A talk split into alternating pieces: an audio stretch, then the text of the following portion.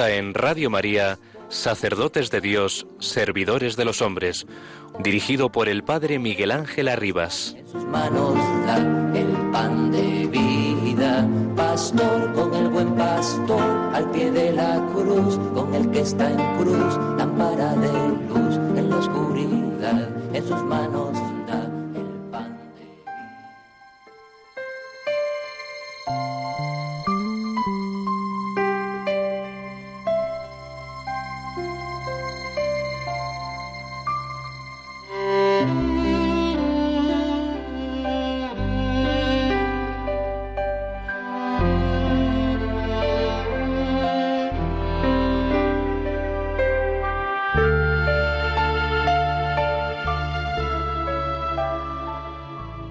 El acontecimiento de Pentecostés en el cenáculo de Jerusalén constituye una especial teofanía, un ruido como el de una ráfaga de viento impetuoso, lenguas como de fuego sobre los que se encontraban reunidos en el cenáculo y finalmente el hablar otras lenguas. Todos estos elementos indican no sólo la presencia del Espíritu Santo, sino también su particular venida sobre los presentes, su donarse, que provoca en ellos una transformación visible, como se puede apreciar en el texto del libro de los Hechos de los Apóstoles.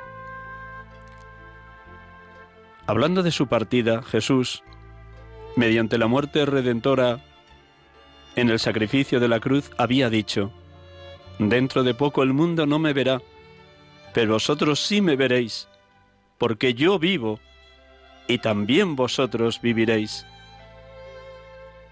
Este es un nuevo aspecto del vínculo entre la Pascua y Pentecostés. Yo vivo. Jesús hablaba de su resurrección. Vosotros viviréis. La vida que se manifestará y se confirmará en mi resurrección se convertirá en vuestra vida. Ahora bien, la transmisión de esta vida, que se manifiesta en el misterio de la Pascua de Cristo, se realiza de modo definitivo en Pentecostés.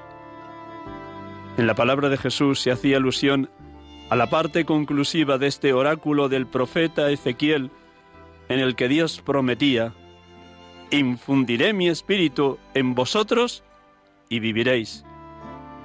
Por consiguiente, Pentecostés está vinculado orgánicamente a la Pascua y pertenece al misterio pascual de Cristo. Yo vivo y también vosotros viviréis.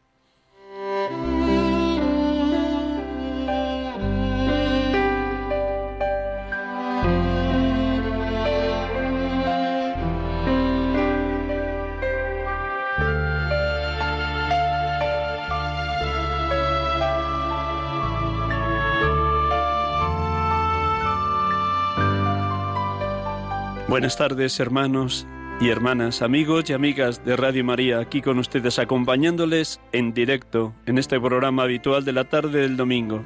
Sacerdotes de Dios, servidores de los hombres, desde los estudios centrales de Radio María en Paseo Lanceros, en el barrio de Cuatro Vientos, en Madrid. Gracias por su presencia, gracias por orar permanentemente por la santidad de los seminaristas y de los sacerdotes, gracias por acompañarnos, sintiéndonos arropados por su oración. Sin esa oración seríamos incapaces de llevar adelante este programa. Por eso, gracias. Es el empuje del Espíritu Santo en este pobre servidor y en tantos otros sacerdotes que me acompañan domingo tras domingo, como se puede llevar adelante el programa. También damos gracias a Javier y a Germán que nos acompañan y nos sostienen técnicamente hablando desde los estudios de Radio María. El texto con el que he comenzado el programa es una catequesis de San Juan Pablo II dedicada a la solemnidad de Pentecostés. Se titula esa catequesis Pentecostés efusión de vida divina del día 22 de julio de 1989. Todo el año 1989 lo dedicó el Papa San Juan Pablo II a hablar del Espíritu Santo como preparación del año 2000. Bienvenidos a todos, gracias por su presencia y ánimo. He querido comenzar este programa con este texto de Pentecostés para preparar precisamente el final de la Pascua dentro de 15 días, si Dios quiere, la solemnidad de Pentecostés, la venida del Espíritu Santo sobre los apóstoles en aquella iglesia naciente. Un Pentecostés eterno, perenne, permanente, que acontece también en esta Pascua 2021 en cada uno de nosotros personalmente, en cada una de nuestras comunidades, parroquias, movimientos eclesiales o distintos grupos eclesiales. Un Pentecostés necesario, urgentísimamente necesario en la iglesia que peregrina en España, para que no nos anquilosemos, para que no vivamos solo de lo exterior, para que no nos amodorremos dentro de nuestros pequeños grupos, sin ser testigos audaces y valientes del Evangelio como eran aquellos primeros apóstoles y discípulos. Bienvenidos y tendremos hoy la dicha de hablar dentro de unos minutos con un sacerdote de Colombia que está estudiando en Madrid, Rodolfo Londoño, con el que tendremos ocasión de dialogar, vinculado de lleno en sus diócesis de Colombia a la renovación carismática, como una manera de preparar también nosotros este Pentecostés. Hacemos un instante de silencio, como cada domingo, para orar con el Evangelio propio de este sexto domingo del tiempo de Pascua. En silencio recogemos interiormente todo nuestro ser, toda nuestra persona, para que sea la palabra siempre viva de quien habla, que es Jesucristo, lo que resuene, ilumine, acicate toda nuestra vida y todo nuestro crecimiento espiritual.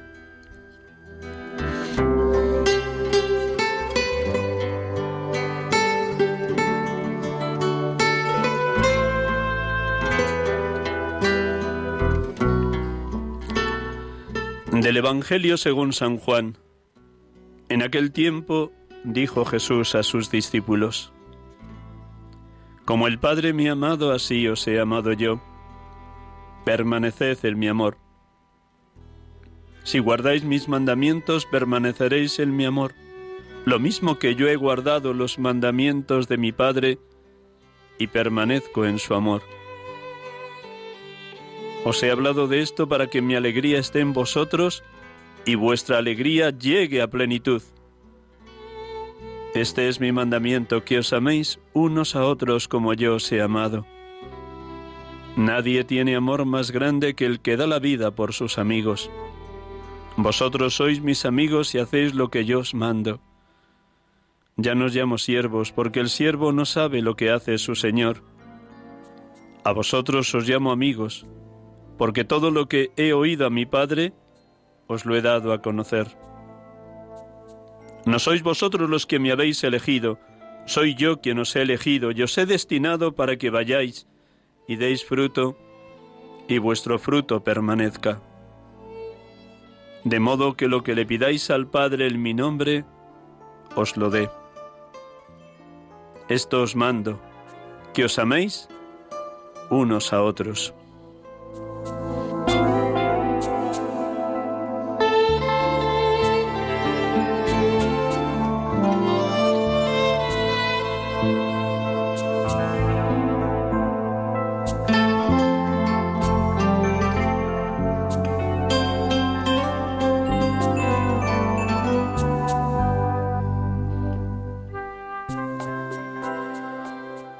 Bendito y alabado seas, Padre, porque en tu Hijo nos has revelado que eres Dios amor, Dios Trinidad.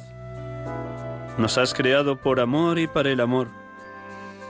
Nos has amado primero creándonos de la nada y redimiéndonos, enviándonos a tu Hijo como víctima de propiciación por nuestro pecado. Gracias, Padre, porque en tu Hijo, Evangelio viviente, nos has dado a conocer y a experimentar, por la gracia del Espíritu Santo, el infinito y eterno amor que os tenéis ambos, Padre e Hijo. Gracias, porque en cada Eucaristía nos haces partícipes de vuestra vida divina, de vuestra vida trinitaria. Gracias.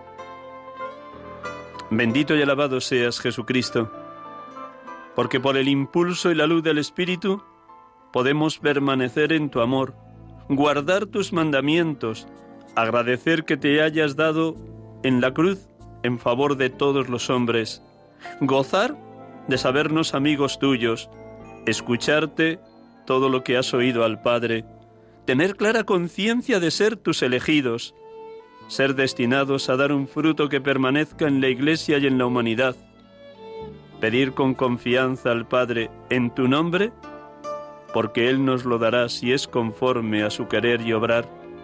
Amarnos unos a otros para ser hermanos en ti y desde ti contigo hermanos entre nosotros. Llenarnos de alegría porque el Espíritu Santo la lleva a plenitud, a perfección. Gracias, Hijo de Dios, siervo de los siervos, Cordero, que te has entregado en favor de toda la humanidad. Gracias por tantos dones y frutos que en tu Espíritu nos concedes a diario. Gracias. Bendito y alabado seas, consolador divino, porque derramas abundantemente el amor de Dios en nuestros corazones, para que nos amemos unos a otros como Cristo nos ama, para que nos desprendamos de todo lo inservible, de todo lo que no es voluntad de Dios, de todo afecto desordenado, de todo apego a persona o bienes de este mundo, para que pongamos nuestra vida al servicio de los pobres, de los humildes, de los necesitados, de los heridos de esta sociedad. Y así, llenos de ti, Espíritu Santo, seamos imagen viva del buen samaritano. Bendito y alabado seas, Padre, bendito y alabado seas, Hijo, bendito y alabado seas, Espíritu Santo, adorada y Santa Trinidad.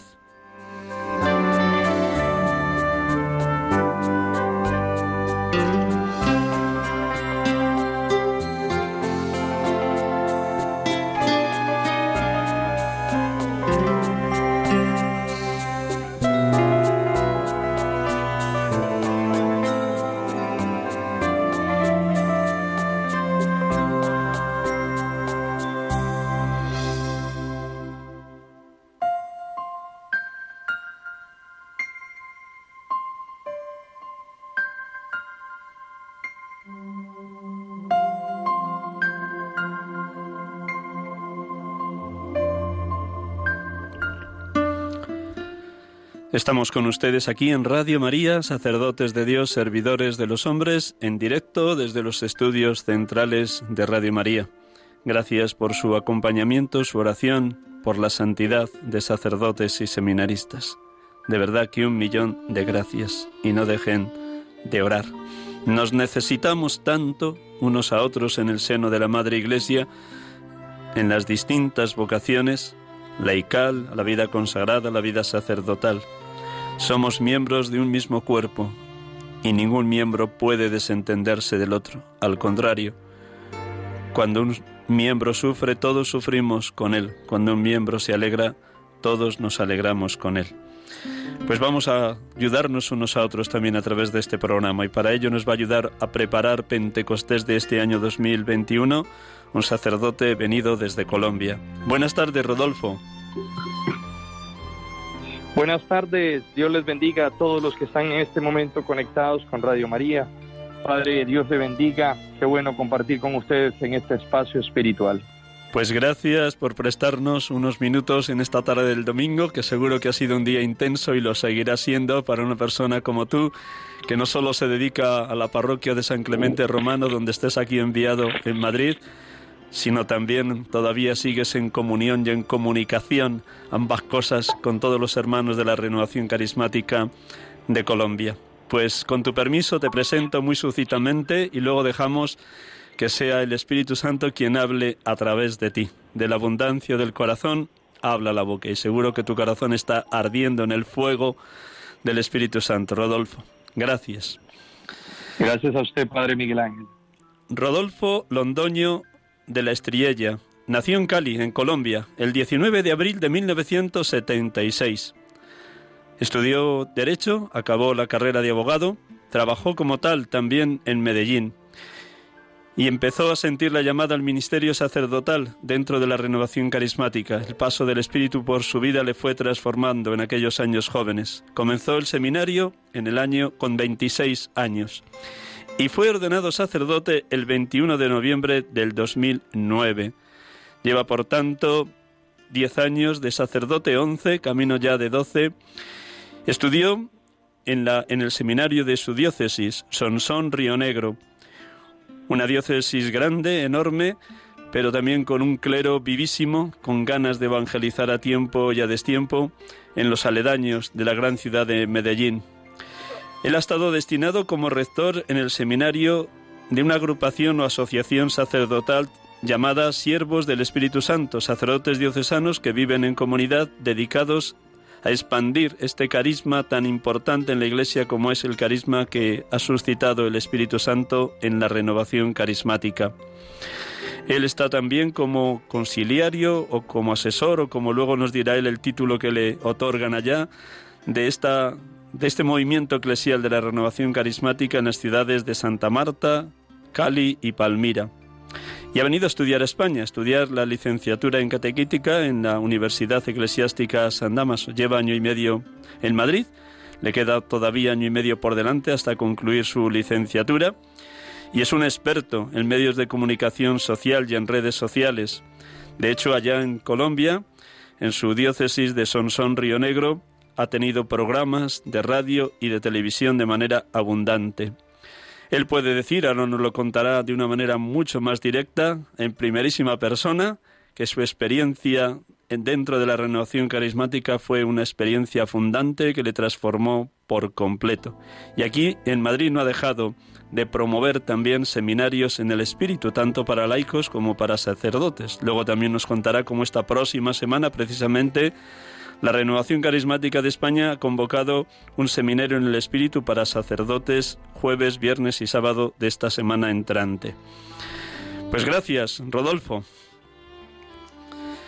La primera pregunta que suelo hacer siempre a mis queridos hermanos sacerdotes es ¿qué momento humano y espiritual estás atravesando en este mayo 2021, después de año y medio acá en España? ¿Qué momento vives, Rodolfo? Bendito sea el Señor eh, es, es, muy especial que me hagas esa pregunta, Padre Miguel Ángel, y uh, muy grato compartirlo con ustedes, los oyentes de Radio María. Sabemos que estamos pasando una situación compleja eh, actualmente a nivel mundial y más a nivel local en lo que tiene que ver con Colombia. Eh, en este momento nosotros estamos pasando un momento de crecimiento, de aprendizaje y de acercamiento a Dios. Todos los que hemos pasado por momentos difíciles sabemos eh, que son momentos de gracias, un tiempo cairótico más allá de un tiempo cronológico. Todo el que pasa por el desierto sabe que ese desierto es momentáneo, pero le ayuda a crecer, le ayuda a aprender, le ayuda a acercarse a Dios. Sin cruz no hay resurrección. Y sin lugar a dudas, esos tiempos que vivimos actualmente de pandemia, de tanta inestabilidad social, de manera particular en Colombia, nos llevan a acercarnos más a Dios, a levantar los ojos al cielo y a saber que Dios es el centro y el único que puede. De manera particular, vivo este tiempo de estudio como un tiempo de renovación ministerial. Vine a, no solo a, capacitar, a formarme un poco más, a hacer una maestría, un estudio de profundización teológica, sino también un tiempo de renovación ministerial, porque vivíamos eh, bastante fuerte eh, el activismo con tanto trabajo pastoral. Entonces, el dar, hacer un break en el camino, servía también como por renovación espiritual. Y nos tocó este tiempo de pandemia particularmente y nos ha llevado a otra cosa, a otra cosa completamente distinta. Pensábamos tener un tiempo más de estudio, más de interiorización, más de intimidad y nos ha tocado eh, también hacer una labor fuerte a través de redes sociales, a través de medios de comunicación para llevar esperanza al pueblo de Dios donde esperaba tener un poco más de tranquilidad y de sosiego y dedicarme plenamente a la labor académica, eh, he tenido que compartir el tiempo de lo académico también con esa actividad de consuelo para el pueblo de Dios. Al mismo tiempo como uno vive también ese tiempo de, de crisis y de discernimiento espiritual, que tiene que ser un medio de crecimiento. Yo le digo a toda la gente, estamos viviendo un momento difícil, pero todo momento difícil es tiempo de bendición si lo, si lo ofrecemos a Dios, si lo vivimos en el Señor. El pueblo de Israel estuvo 40 años en el desierto, 40 años cuando pudo ser mucho menos, pudo ser un tiempo eh, mucho menor. Y es porque no aprovechó el tiempo del desierto. El tiempo del desierto tiene que ser un tiempo aprovechado para crecer, para aprender, para acercarnos a Dios. Ese es el tiempo que estamos viviendo en este momento, Padre Miguel Ángel. El Espíritu Santo ha pasado por tu vida en multitud de, ocasiones. Has sentido su presencia vivísima y transformadora, como un permanente y perenne Pentecostés. Pero hablabas también, cuando me contabas un poquito tu vida esta tarde, que hubo momentos fundantes. Me imagino que fue en ese periodo de universitario, de trabajador como abogado, entre los 20 y 26 años que entraste en el seminario. ¿Nos podías relatar cuál ha sido así la experiencia más fuerte, más fundante? ¿Hay un acontecimiento, un momento concreto en tu vida donde fue tumbativa la presencia del Espíritu? Qué bonito que lo, que lo, que lo manifiestes así, que lo preguntes así, Padre, porque todos tenemos experiencia de Dios. Eh, en estos días alguien en la parroquia me decía, Padre, yo no he tenido experiencia de Dios. Todos hemos tenido experiencia de Dios de una u otra manera. Lo que pasa es que a veces no somos conscientes, pero Dios constantemente nos está tocando, nos está hablando, se está acercando a nosotros. Dios es el que viene en busca de nosotros. Y eso es lo, lo, lo, hermoso del cristianismo. No es el hombre el que busca a, a Dios, es Dios quien viene en busca del hombre. Por eso San Agustín dice que, es, que, Dios es más íntimo que su propia intimidad. Pero sin lugar a dudas hay momentos en los que nos hacemos conscientes de esa búsqueda, nos hacemos conscientes de esa experiencia, nos hacemos conscientes de ese acercamiento que hace Dios a nuestras vidas. Y yo estaba en un tiempo eh, bastante alejado de Dios, había terminado mi carrera universitaria, creía que había cogido ya, como decimos nosotros, el sol con las manos, porque tenía todo, tenía una novia de cinco años de noviazgo, ya no solo había terminado mis estudios, ya era abogado, era licenciado en leyes, doctor eh, eh, en, leyes, sino que al mismo tiempo ya tenía un trabajo, tenía una estabilidad económica, me estaba yendo bien, tenía todas las eh, necesidades básicas resueltas.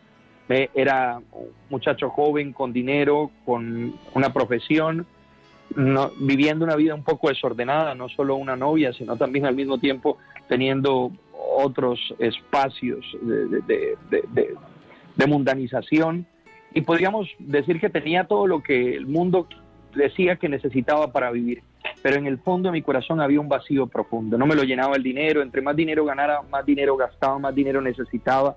Conocí mucha gente adinerada y me daba cuenta de que no eran auténticamente felices, de que le faltaba algo. Las, los días de placer, las noches de rumba, solo dejaban un vacío mucho más profundo después de pasar un fin de semana en rumba, después de pasar un fin de semana viviendo una vida desordenada, solo quedaba el vacío existencial y decía, bueno, ¿y esto para qué me sirve? ¿Y esto a qué me lleva? ¿Y esto qué me va a producir?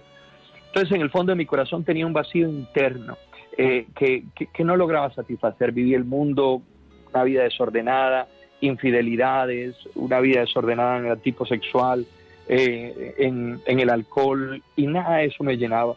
Entonces en el fondo de mi corazón yo sentía me falta algo, yo, yo, yo no sé qué es, pero, pero me falta algo. empecé en una búsqueda, una búsqueda, a tratar de buscar la felicidad, ya, ya había logrado muchos de los objetivos que me había enmarcado, pero no me sentía lleno. Y empecé en esa búsqueda de, de no sé qué, yo ni siquiera sabía qué era, pero empecé en esa búsqueda. Y en ese tiempo me recuerdo que me encontré con una, una familiar, una prima, que era abogada y me dijo, voy para Medellín. Y yo dije, ah, viene esta familiar Carolina y ella, le gusta la rumba y el trago y yo como que quiero cambiar, yo, yo, yo, sé que necesito algo porque esto no me llena. Yo dije que, que, no quiero que venga, que decimos nosotros, qué pereza que venga ella. Me dijo, no, no vamos a ver, sino que nos vemos el domingo porque yo voy a estar en un seminario. Entonces, ah, bueno, un seminario, qué bueno, qué interesante. Después le pregunté, ¿un seminario de qué? Nosotros le llamamos seminarios a los simposios, a los congresos que tienen que ver con nuestras carreras. Como ella era abogada como yo, o es abogada como yo, le dije un seminario de derecho administrativo, de derecho penal, ¿de qué? No, me cambiaba el tema. Yo, pero cuéntame, ¿en un seminario de qué? Me cambiaba el tema, ¿pero de qué? Hasta que al fin me dijo, mira, yo estaba en un seminario de la Iglesia Católica, estaba en un retiro espiritual porque estoy buscando a Dios. Y yo dije, tú tú que vives una vida peor que la mía, me dijo, sí, lo que pasa es que Dios es alegría, Dios es felicidad, Dios es paz, Dios llena los, las áreas y las dimensiones más profundas de tu corazón. Y yo dije, háblame más de ese Dios, yo quiero conocer a ese Dios. Y al fin de semana siguiente ya estaba yo en un retiro espiritual de la Renovación Carismática Católica. Yo vivía en Medellín, entonces fui a un retiro espiritual en La Ceja, Antioquia. Eh, allá se hacen retiros espirituales en el seminario donde estudié fundado por Monseñor Alfonso Uribe Jaramillo, un obispo eh, prolífero que eh, dio mucha alegría y mucha eh, fertilidad en el área de la iglesia y sobre todo que trabajó fuerte en esta área de la renovación en el espíritu. Ahí tuve contacto primero y cuando llegué ahí encontré a la gente aplaudiendo, cantando, alzando manos y yo con mi estructura jurídica dije, este montón de locos que hacen aquí, ¿qué, qué hacen? Esto es fanatismo, esto sí será católico. Pero después de, verlos así aplaudiendo, vi que entró un sacerdote y bueno, bueno, hay un sacerdote, esto tiene que ser católico. Y no entendía por qué cantaban, por qué aplaudían, por qué alzaban manos. Pero en algún momento el padre dijo, vamos a orar. Y empezó a invocar el Espíritu de Dios, invocar el amor de Dios. Y yo no sé por qué razón empecé a llorar. Era incontrolable, padre. Eh, no podía controlar, lloraba y lloraba y lloraba. Yo decía, pero ¿por qué? Y aunque no me gustó ver a toda esta gente como tan alborotada, a esta gente como tan fanática, yo había sentido el toque de Dios. Y había sentido algo que lo conocía intelectualmente, pero que no lo había experimentado, que Dios me amaba y que el único que podía llenar los vacíos más profundos de mi corazón era Él. Entonces empecé a ir ya con más frecuencia y ahí tuve la experiencia del encuentro personal con Cristo vivo y resucitado. Me di cuenta que Dios no era una idea intelectual, porque yo tenía conocimiento intelectual, había estudiado en colegios del Opus Dei, en colegios de Aspain, eh, toda mi vida, había tenido los principios, los valores, los conocimientos intelectuales cristianos, pero no había tenido una experiencia, un encuentro personal con el Señor. Después de, varios, eh, de varias veces que subía a las Eucaristías y a los retiros, entendí por qué esa gente aplaudía y cantaba, era que tenía el gozo de Dios, era que Dios había llenado los vacíos más profundos del, corazón y que tenían, como dice Raniero Canta la Mesa, la sobria embriaguez del Espíritu la alegría y el gozo, la paz y la felicidad que tanto anhelaba, la tenía Dios. A partir de ahí mi vida cambió por completo, Padre, y el resto, pues bueno, es historia. Pero esa experiencia la tuve a través de la renovación carismática, la renovación del espíritu, en un retiro espiritual en la Ceja, Antioquia, y eso transformó mi vida. Yo creo que no hubiera pensado nunca en ser sacerdote si no hubiera tenido ese, ese toque especial. Dios lo tenía diseñado desde el principio. Toque Esa es mi experiencia. Toque especial de Dios en esa experiencia de Él. Enhorabuena, felicidades, gracias por compartirlo. Y como acabas de señalar, eso te va induciendo como llamada de Dios el ministerio sacerdotal.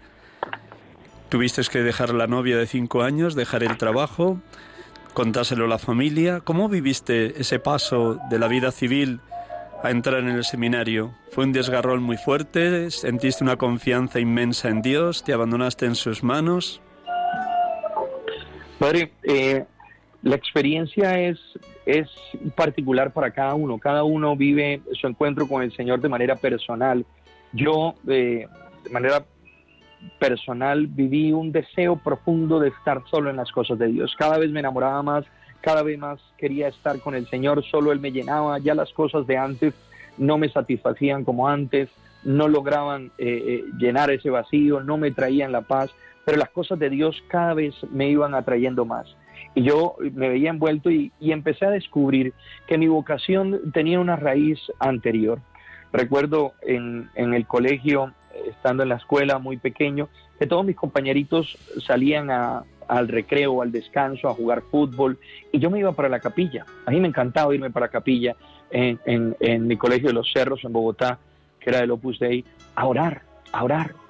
Y empecé a recordar que muchas de esas cosas yo las había ido perdiendo a través de los años, que me había dejado engañar por el mundo pensando que, que eh, las algarrobas de los cerdos iban a llenarme como el hijo pródigo. Y después de que encontré que la felicidad la encontraba al lado del, Padre Misericordioso, ya no me quería despegar de Él. Cada vez quería estar más en oración, cada vez más cerca del Señor. Y quería a mi novia. Uno de los pasos primeros que di fue él empezar a ser fiel. El segundo paso que di fue consagrarle ese noviazgo al Señor. Y empezamos a vivir un noviazgo en castidad, que no lo vivíamos antes Una experiencia bonita que me permitió también el Señor vivir para hoy predicar a los jóvenes que se puede vivir en castidad, que se puede vivir un noviazgo en santidad, que se puede ser completamente del Señor desde, desde la juventud, desde donde estés. Pero yo sentía que, que Dios me pedía más y yo quería más. Recuerdo que yo me preguntaba mucho, Señor, ¿qué quieres? Señor, ¿qué quieres? Fui una vez donde un sacerdote amigo de la renovación carismática le dije, Padre, es que yo quiero saber qué quiere Dios de mí. Yo quiero saber qué quiere Dios de mí. Y el padre me habló fuerte, me regañó, dijo, deje de estarle preguntando a Dios qué quiere de usted. Responda usted qué quiere de él. ¿Usted qué quiere de Dios? Cuando me hizo eso, me, embargó un, profundo sentimiento, empecé a llorar y decía, yo quiero, yo quiero que mi vida sea de él. Yo quiero que mi vida sea de él. Ese momento entendí que me estaba llamando a, a la vida sacerdotal, no solo allí, sino desde el principio de que yo me había alejado de la casa del Padre.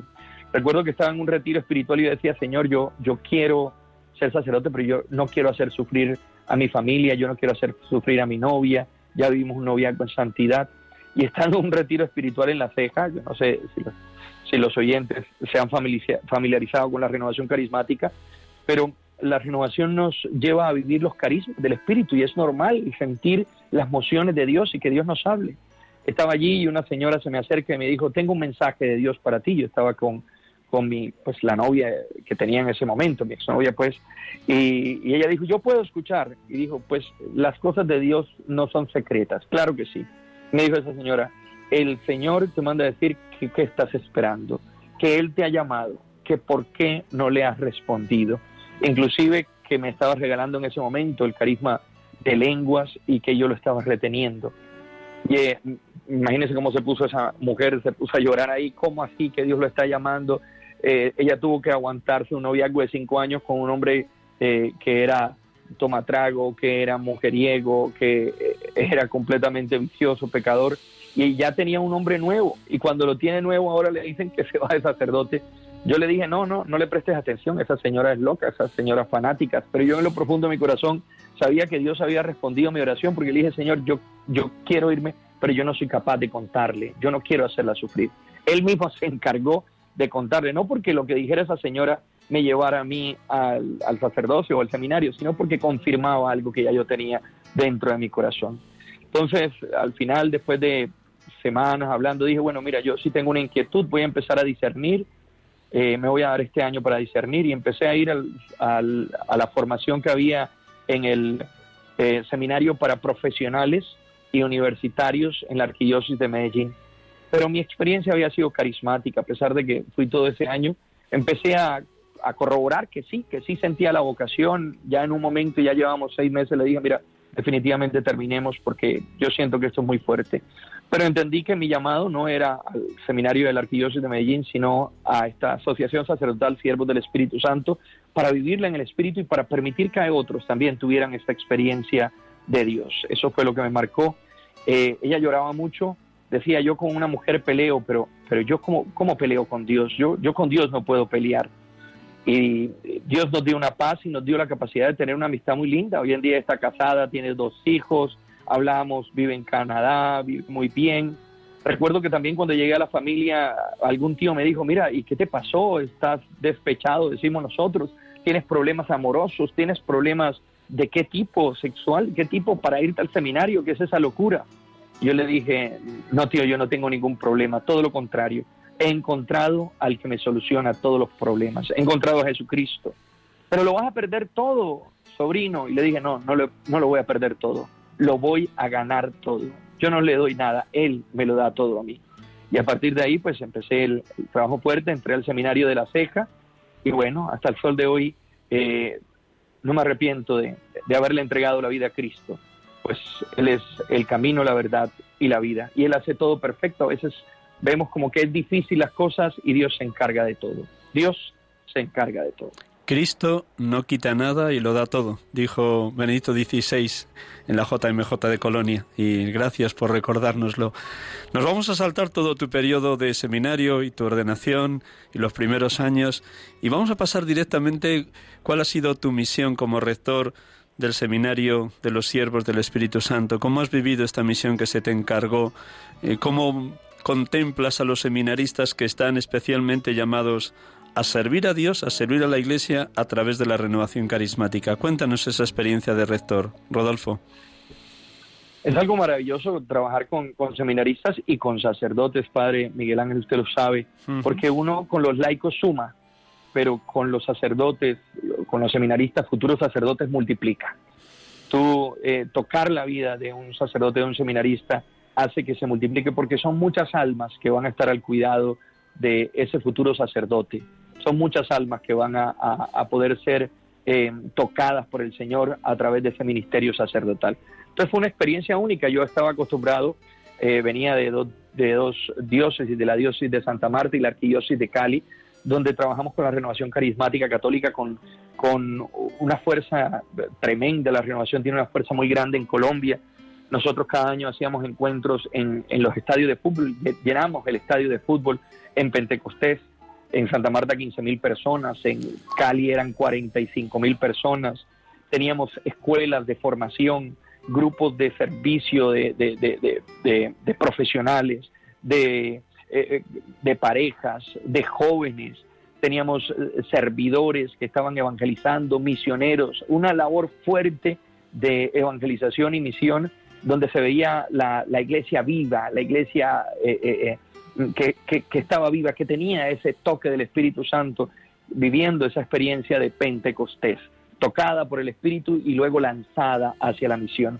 Cuando me, mandaron al seminario, dije, yo, pero yo estoy acostumbrado a estar con la gente, con el pueblo, acostumbrado a estar con tantas personas y llevar el mensaje de Dios, y yo estar ahora en el seminario, se me hizo, se me hacía difícil. Pero entendí que todo lo contrario, eh, eh, estando con 30 seminaristas, seminaristas o con 40 seminaristas, estaba con muchas más personas que cuando estaba en el estadio de fútbol de la Arquidiócesis de Cali con 45 mil. Porque esos 40 seminaristas iban a tocar a muchas personas. Eran instrumentos de Dios, llamados por Dios, predilectos de Dios, y que había una labor particular. Por eso es tan importante que los oyentes de Radio María entiendan eh, lo que representa el sacerdocio. La importancia de que nosotros oremos por los sacerdotes, los acompañemos, no los juzguemos, eh, ayudemos para que ellos también tengan una experiencia de Dios eh, fuerte, porque esa experiencia tiene que renovarse, dice, dice el Papa Francisco en el Evangelium Gaudium, que el gran problema de nuestro cristianismo es que los cristianos, de nuestro catolicismo, es que los cristianos no han tenido una experiencia de Dios, o si la han tenido, no la han renovado. Esa experiencia de encuentro con el Señor tiene que renovarse. Ya el Papa Benedicto XVI lo decía en la Deus Caritas es, que el cristianismo no es un concepto intelectual ni es un cambio moral, es el encuentro con una persona. Pero ese encuentro hay que renovarlo diariamente. Nuestro padre fundador, Monseñor Alfonso Uribe Jaramillo, hablaba del Pentecostés diario, personal y permanente. Usted tiene que pedir el, el Pentecostés diario, personal y permanente, diariamente, diariamente usted pedir ese Pentecostés. Uno poder ayudar y acompañar estos procesos sacerdotales para que ellos sean instrumentos para renovar otras personas con experiencia única, maravillosa, de multiplicación, de multiplicación. El poder ver la acción del Espíritu en los procesos que va llevando eh, cada seminarista, ver el, el, toque de Dios, el moverse de Dios, es también una experiencia renovadora para uno como, como sacerdote. Por cierto, para esos días salió la nueva ratio del Papa Francisco y nos mostró que lo que había que hacer en los seminarios era acompañar procesos. No estamos llamados eh, eh, eh, a, nosotros decidir por los muchachos, sino acompañar para que cada muchacho fuera discerniendo lo que Dios estaba poniendo, la acción de Dios en cada uno de ellos. Por tanto, yo le doy gracias a Dios por esa experiencia que tuve en el, en el seminario, acompañar sacerdotes y la belleza y la hermosura de la vocación, ver cómo cada vocación es distinta, es una flor distinta, como decía Santa Teresita del Niño Jesús, cada flor en el jardín de Dios, cada una que hay que tratar con tanta delicadeza porque tiene una misión, una misión especial para Dios, una misión especial para la Iglesia. Tu participación ayer en la Catedral de Nuestra Señora de la Almudena aquí en Madrid, con la ordenación de 12 nuevos presbíteros para la archidiócesis, seguro que te trajo a la memoria otros muchos momentos en los que tú como rector presentaste también al respectivo obispo de cada seminarista, a los candidatos. ¿Cómo viviste la celebración de ayer, Rodolfo? No, fue un bálsamo, fue un bálsamo y me sentí privilegiado, la verdad me sentí privilegiado porque sabemos que estamos en tiempos de pandemia y que es complicado. Cada, diácono solo podía invitar dos, tres sacerdotes. Yo soy un sacerdote extranjero. Eh, tal vez nunca hubiera podido ver o vivir o celebrar una ordenación sacerdotal en Madrid por, por el tiempo en el que vivimos. Entonces, la verdad, eh, cuando llegué a ese lugar sentí qué privilegiado soy. Porque cuando un sacerdote está en una ordenación sacerdotal, en realidad está renovando su ministerio. Nosotros renovamos el ministerio. Hay un momento de la ordenación sacerdotal que a mí me impacta mucho, que es el momento de la letanía. Yo siento como la comunión de los santos, todos los santos intercediendo en ese instante. Para mí eh, eh, eso marcó eh, mi vida. Entonces fue una renovación, no solo de cuando estaba de rector, sino una renovación de mi propio ministerio. Fue renovar, fue volverle a decir, Señor, sí quiero, Señor, sí prometo, Señor, sí deseo, Señor, sí quiero entregar mi vida. Por tanto, eh, eh, eh, la experiencia de ayer, más que una experiencia que, me recordara el, hecho de, haber sido rector, que es un oficio, un cargo, no es un no, es, no es como, como, qué sé yo, un título, si simplemente es más allá de un privilegio, es un servicio que se le presta a la iglesia recordé mi ordenación sacerdotal viendo a, Bernabé, el padre Bernabé, que fue el que me permitió, me, invitó a esa ordenación, me sentí privilegiado. Eh, ver a Bernabé ordenarse eh, con su juventud me, devolvió a mis momentos de ordenación y me trajo, por, supuesto, un, sentido de responsabilidad, de renovar la entrega, de darla toda por Cristo vale la pena, Dios vale la pena entregarla todo por Cristo. Y yo les decía a los muchachos en el seminario eso, tiene que valer la pena, mi hermano. Usted en, el seminario eh, está haciendo ese proceso de discernimiento, pero cuando usted le dice sí al Señor, tiene que valer la pena.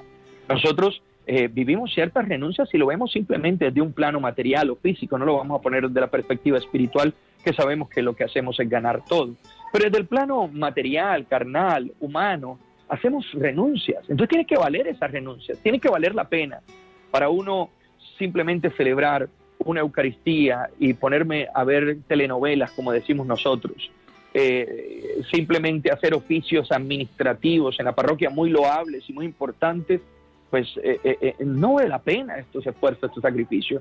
Tiene que ser entregarlo todo, darle 100%, vivir por Cristo, para Cristo, en Cristo. Dar el 100%, que no haya limitaciones, que no dé restricciones.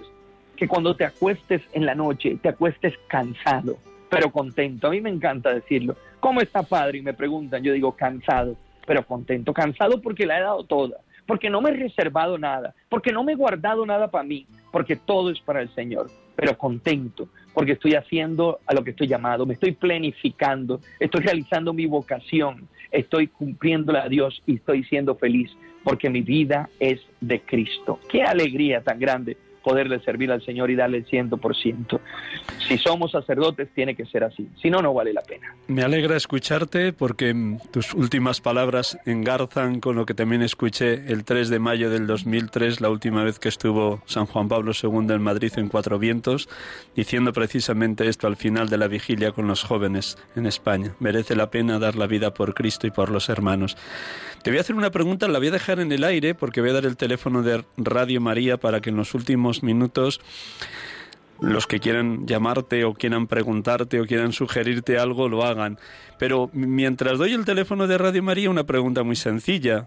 Cuando llegaste a Madrid fuiste enviado a la parroquia de San Clemente Romano, en Villaverde Bajo, precisamente con, con el párroco, con Joaquín y con este nuevo presbítero que era diácono, era todavía etapa pastoral, Bernabé Rico, que fue ordenado ayer. Mañana, lunes, Dios mediante, celebrar a las 7 de la tarde su primera misa.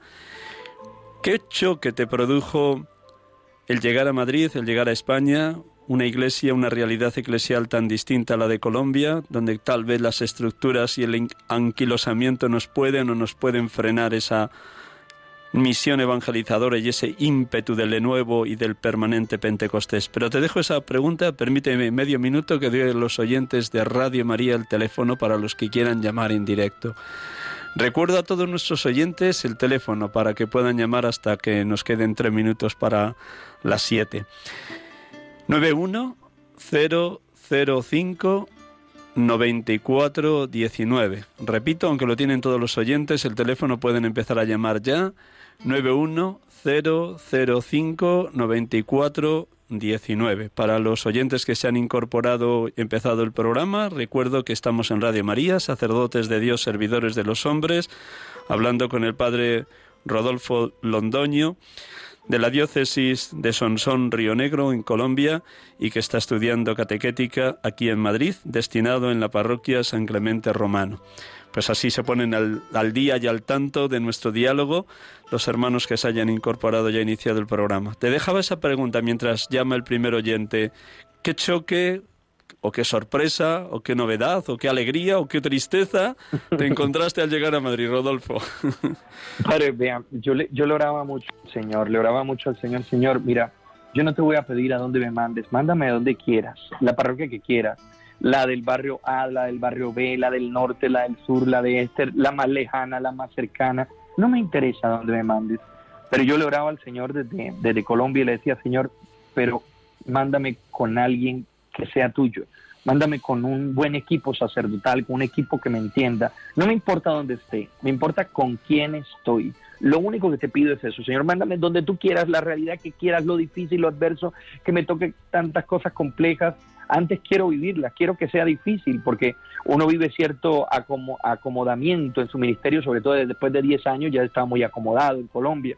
Entonces, mándame a lo que quieras, pero con quién. Yo solo te pido la persona que, o las personas que van a estar conmigo. Y yo sentí la respuesta de Dios. O sea, fue impresionante, fue impresionante la respuesta de Dios. llegué a una realidad difícil, diferente a la que nosotros vivimos, eh, porque allá nosotros, como tenemos tanto trabajo, tanta labor pastoral, las cuestiones que son netamente materiales, eh, netamente logísticas, no las hacemos nosotros. Siempre, a pesar de que sea la parroquia más pobre, la parroquia en el barrio más eh, difícil, siempre hay una persona que nos ayuda con los alimentos, otra persona que nos ayuda con las cuestiones logísticas y nosotros nos dedicamos netamente a las cuestiones pastorales en un 99%. Siempre, siempre esto. Entonces llegué aquí y lo primero, usted mismo se prepara la comida, usted mismo ve a ver qué puede hacer, usted mismo hace las cosas, allá estamos acostumbrados siempre en lugares donde estábamos, caminando muchos sitios, teníamos varios, varios municipios y varios pueblos a nuestro cargo, entonces siempre teníamos un carro, nosotros decimos carro, un coche, para movilizarnos durante todos los 10 años, siempre en las parroquias donde estaba, siempre había un coche aquí a caminar, a coger metro, eh, eh, a estar solo, a vivir, eh, a vivir ciertas realidades. Yo veía esas cosas y decía, gracias Señor, gracias por lo que me toca. Incluso llega uno y usted consigue y, eh, lo que puede y haga lo que puede, hágalo usted mismo. Eso fue un choque para mí, que parece una tontería, pero, pero estábamos acostumbrados a otra cosa, es desacomodarse y te toca a ti hacer hasta lo más mínimo.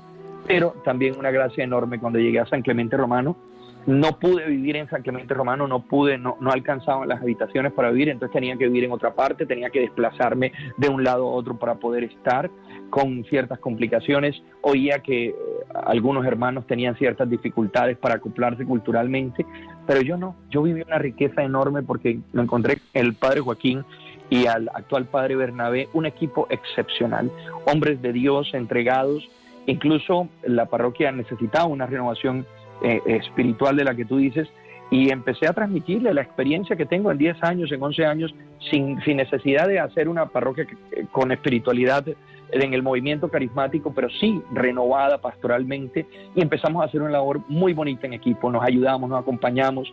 Me daba risa porque al principio el padre Joaquín, cuando yo le decía cualquier idea, vamos a hacer esto, vamos a hacer, me decía, vamos a dar una vuelta. Ya hoy nos reímos, ya, ya cada vez que le digo algo, Joaquín, le vas a dar una vuelta, ¿verdad?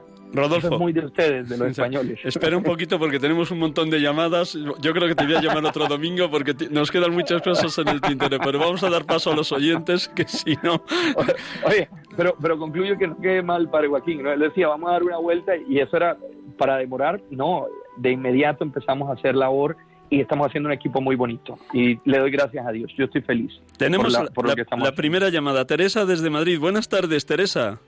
Buenas tardes, don Miguel Ángel. Dios te bendiga, hermana. Buenas tardes.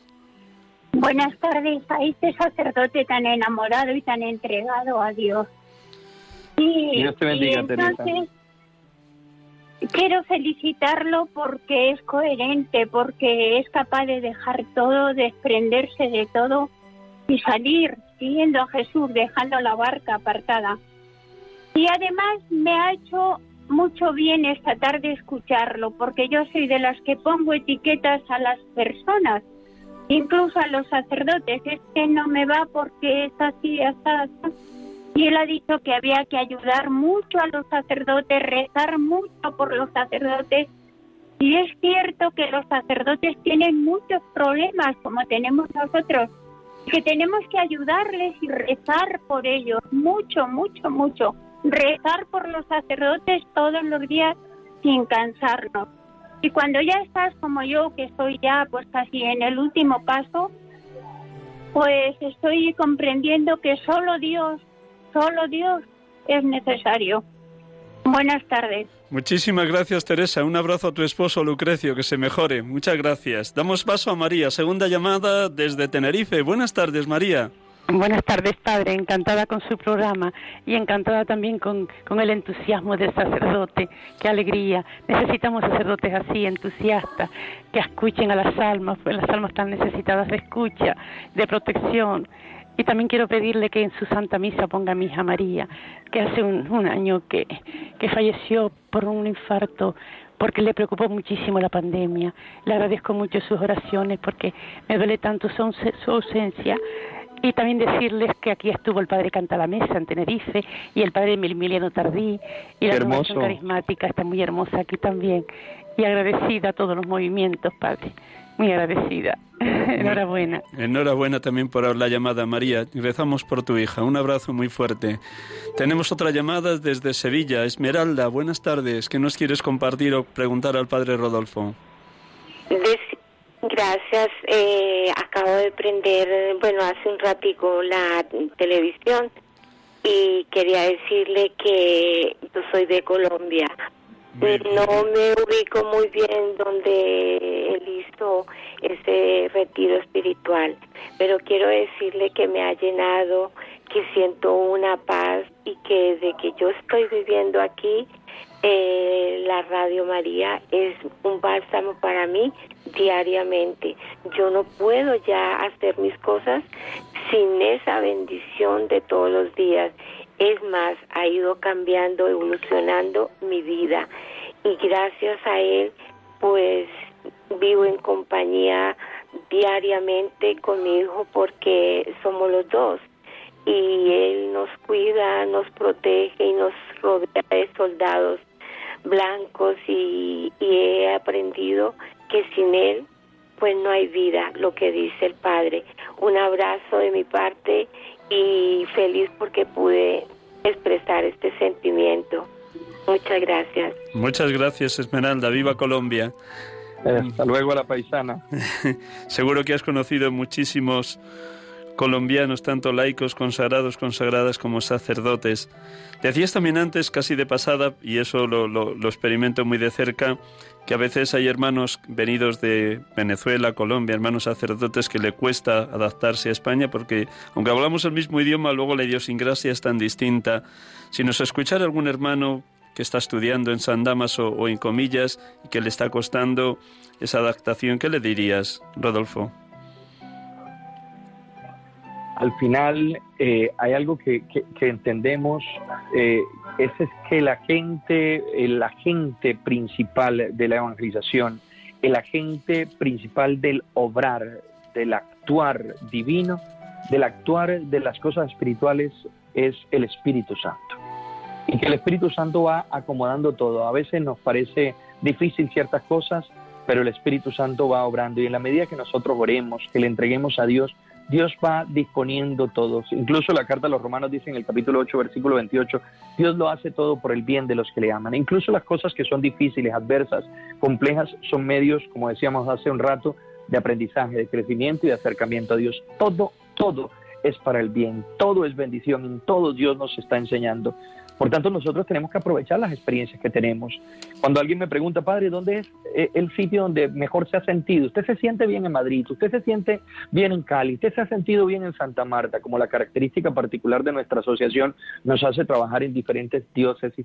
Yo siempre digo, yo estoy feliz donde Dios me mande, donde esté con Dios. Hace un rato decía que mi experiencia en Madrid ha sido maravillosa porque tengo un excelente párroco y porque tengo un excelente compañero con, con Joaquín y con Bernabé, hacemos un equipo excepcional, nos entendemos pastoralmente, trabajamos de una manera maravillosa.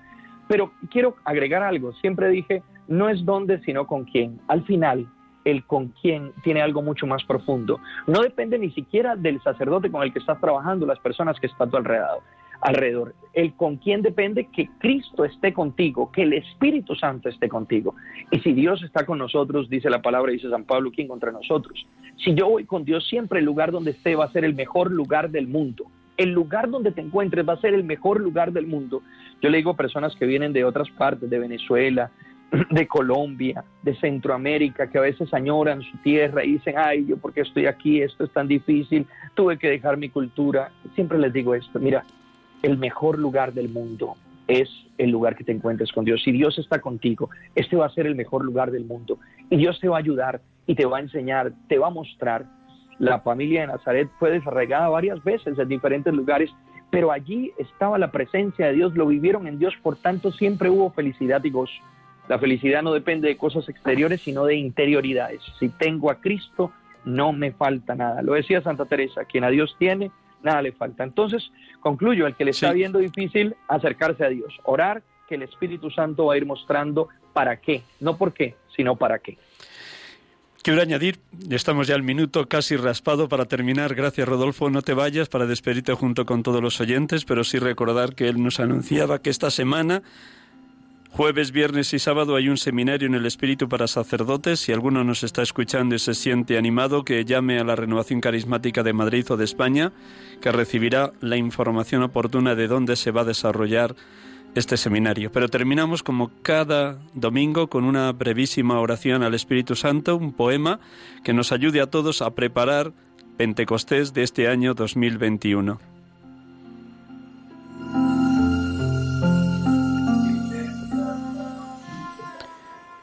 Cálida llama que penetra mi alma, amoroso huésped, ven, espíritu y desciende.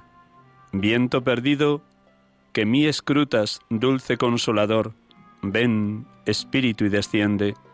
Agua cristalina, que mi sed apaga, eterno manantial, ven, espíritu y desciende. Dulce rocío, que mi corazón bañas.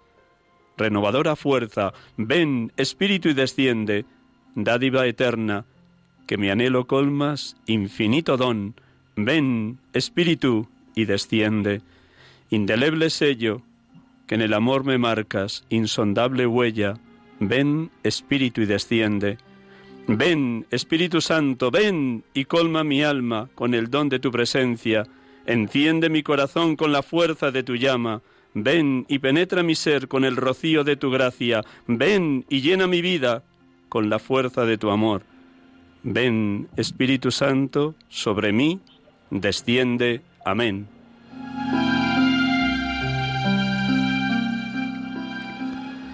Buenas tardes, gracias Rodolfo. Hemos tenido la dicha de poder hablar con el padre Rodolfo Londoño de Colombia. Gracias por tus palabras encendidas. Nada más que digas adiós, que terminamos, que estamos ya al límite. Gracias, gracias a todos los oyentes de Radio María. Muy buenas tardes. Gracias por su presencia, su oración y hasta el próximo domingo, si Dios quiere. Sacerdotes de Dios, servidores de los hombres, siempre a su servicio.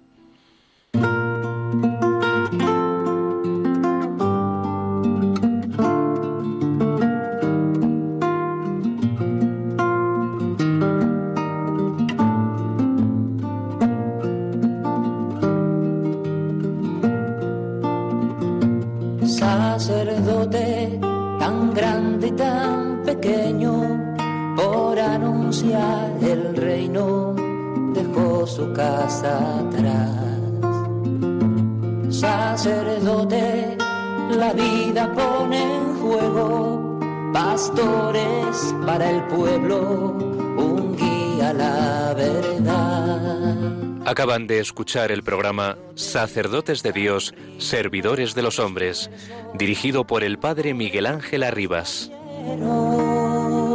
Pues quiere siempre